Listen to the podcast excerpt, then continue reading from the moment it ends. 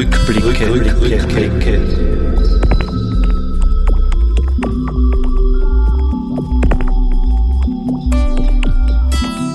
Baudenkmäler im Salzkammergut.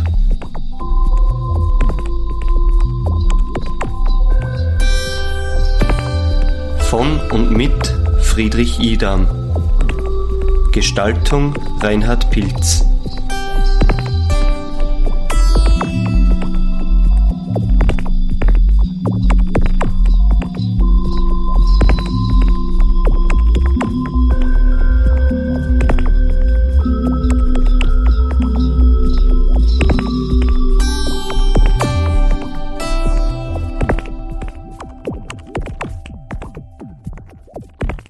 Das starke Bevölkerungswachstum in vielen Städten, vor allen Dingen gegen Ende des 19. Jahrhunderts hin, erzwang die Verlegung der kleinen innerstädtischen Friedhöfe in die Randbezirke der Städte, wo große Friedhofsanlagen angelegt werden konnten.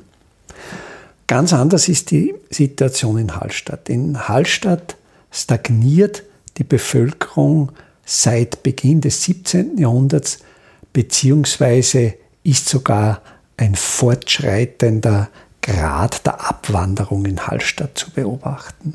Für die wenigen Einwohner Hallstatts ist natürlich der ursprüngliche mittelalterliche Friedhof vom Platzbedarf her völlig ausreichend. Und so ist eben in Hallstatt ein Friedhofstyp erhalten geblieben, wie wir ihn eigentlich gar nicht mehr so häufig finden, der Friedhof rund um die zentrale Kirche. Und das hat natürlich mit der katholischen Religion zu tun, wo es auch darum geht, in der Nähe der Kirche begraben zu sein, weil in der Kirche in jedem Altar, in jedem Altartisch Reliquien von Heiligen eingelegt sind. Und es war einfach lange Zeit sehr wichtig, möglichst in der Nähe dieser Reliquien begraben zu sein. Und daher gibt es auch eine Staffelung, eine Hierarchie der Begräbnisstätten. Je höher der gesellschaftliche Rang der Verstorbenen, desto näher sind sie an der Kirche beziehungsweise sogar in der Kirche begraben. Auch im Hallstätter Friedhof gibt es verschiedene Friedhofsbereiche, verschiedene Abteilungen. Es gibt einerseits den Bereich südlich der katholischen Kirche. Das ist ein sehr kleiner Bereich, aber ein sehr privilegierter Bereich. Dort sind vor allen Dingen an der Kirchenwand noch die Begräbnisstätten der Familien, die jahrhundertelang zur lokalen Elite des Ortes gehörten. Dann gibt es auf der Nordseite der Kirche zwei Friedhofsabteilungen. Am Berg etwas höher gelegen die evangelische Abteilung und dann leicht abgedreht Richtung See hin die große katholische Abteilung. Und dann gibt es noch weiter im Norden, nördlich des Totengräberhauses, auch noch eine kleinere Abteilung. Und ich finde von der räumlichen Lage durch die Höhenstaffelung und die Nord- bzw. Südanordnung dieser Friedhofsbereiche entsteht eine sehr schöne räumliche Differenzierung. Zwischen südlichen und nördlichen Friedhofsteil gibt es eigentlich drei Verbindungswege. Ein Verbindungsweg ganz im Osten, das ist der sogenannte Kiergang. Dieser Verbindungsweg führt über einen Gang.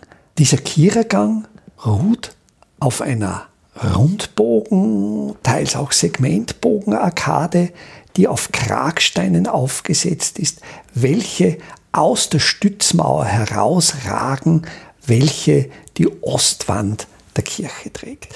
Diese Konstruktion verdient wirklich eine genauere Betrachtung. Diese Kragsteine sind zur zusätzlichen Sicherung mit schmiedeeisernen Bändern in die Mauerwerkskonstruktion rückgehängt. Wenn man dann diese schmiedeeisernen Verbindungen näher betrachtet, sieht man Metallverbindungen, welche eigentlich aus der Holz- oder aus der Zimmermannstechnik stammen. Zu dieser Zeit, als diese schmiedeeisernen Schließen, diese Zugverbindungen hergestellt wurden, gab es natürlich noch nicht die Technik des Schweißens.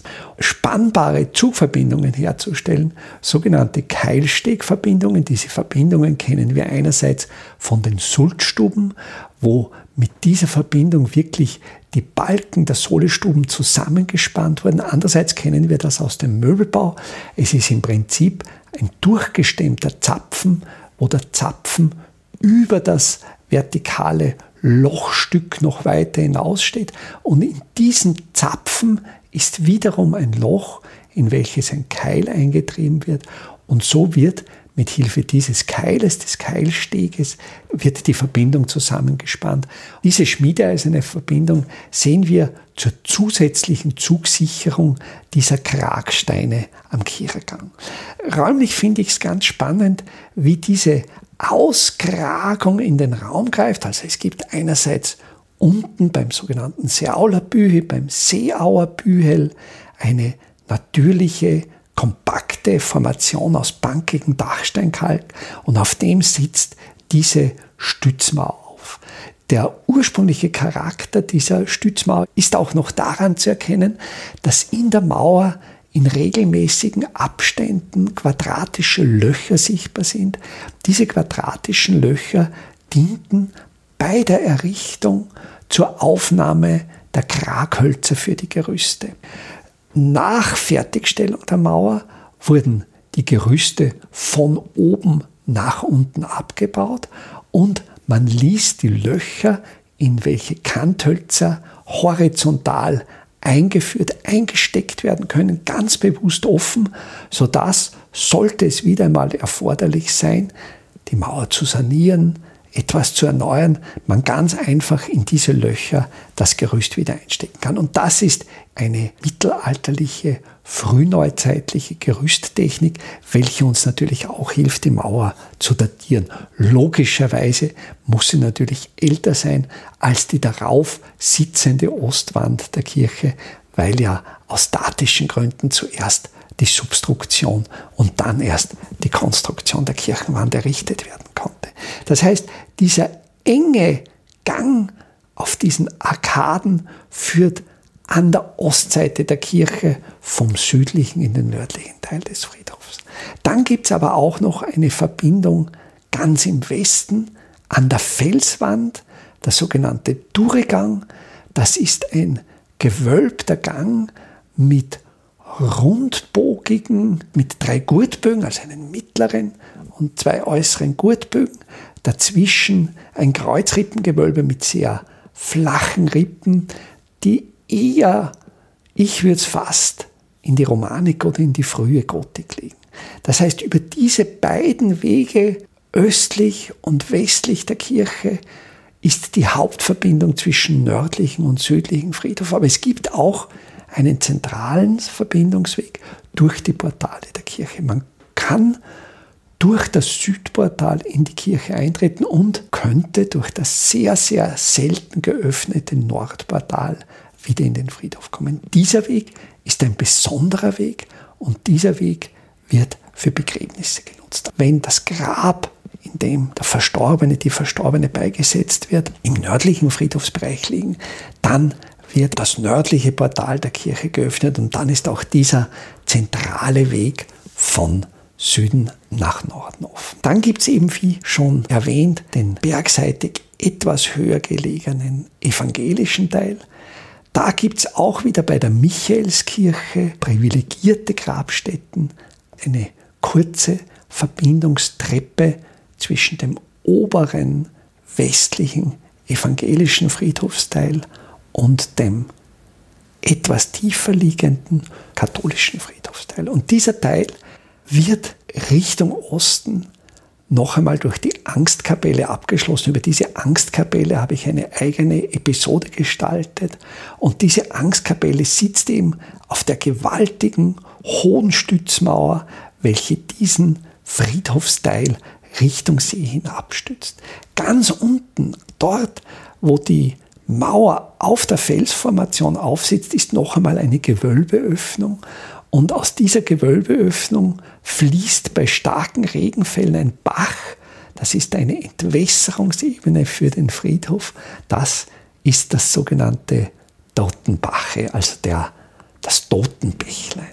Der südliche Friedhofsteil wird über eine Stiege erschlossen, welche vom Kirchenweg entlang des Pfarrhofs nach oben führt und dort direkt auf das Südportal der katholischen Kirche hinzielt. Dieser Weg ist mit rotmarmornen Platten gepflastert. Das ist ein sogenannter Adnetterrot. Und besonders bemerkenswert finde ich die Platte, welche unmittelbar vor dem Südportal liegt. Das ist eine Platte mit etwa 2,40 Meter Länge und 1,20 Meter Breite. Diese Platte ist eine Grabplatte, ein sogenannter Epitaph. Man kennt noch die Reste einer figürlichen Darstellung, die eine Person darstellte, im zentralen Feld der Platte und umlaufend vielleicht noch Reste eines Schriftbandes. Diese Grabplatte, dieser Epitaph als Bodenplatte steht für mich sehr zeichenhaft, denn auch hier gab es wieder verschiedene Wertigkeiten dieser Platten. Solche Epitaphien bekamen natürlich nur reiche, bedeutende Persönlichkeiten. Also man möge bedenken, diese Grabplatte, die ist ungefähr 20 Zentimeter, 25 Zentimeter stark. Also wenn man jetzt die Fläche überschlagsmäßig berechnet, sind das etwa äh, drei Quadratmeter. Und wenn wir jetzt 25 Zentimeter annehmen, dann ist das so ungefähr ein Dreiviertel Kubikmeter Material. Bei einer Dichte von etwa 2,5 werden wir zumindest auf ein Gewicht von 1500 Kilogramm kommen. Also eine erhebliche Masse. Und dieser Stein, der wurde, das kann man geologisch eindeutig erkennen, in Adnet bei Salzburg gebrochen und diese Platte wurde dann nach Hallstatt transportiert. Vermutlich über den Wasserweg, also von Adnet, von den Steinbrüchen, Salzach abwärts, Inn abwärts, Donau abwärts und dann im Gegenzug Traun aufwärts und dann noch vom Ufer des Hallstätter Sees bis zum Friedhof hinauf. Also eine unvorstellbare Leistung im Prinzip mit menschlicher und tierischer Muskelkraft. Logischerweise war es damals nur für sehr vermögende Personen leistbar, eine solche Grabplatte als Erinnerungsplatte gewidmet zu bekommen. Und die wurde dann, die Menschen wurden in der Kirche begraben, weil sie zur lokalen Elite gehörten. Und dann wurde diese Grabplatte an der Wand aufgestellt. Dann gerieten diese Personen im Laufe der Jahrhunderte in Vergessenheit. Dann wurden die Platten aus der Kirche genommen, teilweise an der Außenwand befestigt. Wir finden noch zwei solche Epitaphien an der Ostwand der Kirche. Also wenn wir uns über den Kierergang in den nördlichen Friedhofsteil begeben, da gibt es noch einen Anbau an die Kirche, diese nördliche Kapelle. Da sind an deren Ostwand diese beiden Epitaphien noch in gut erhaltenen, gut lesbaren Zustand an der Außenwand montiert.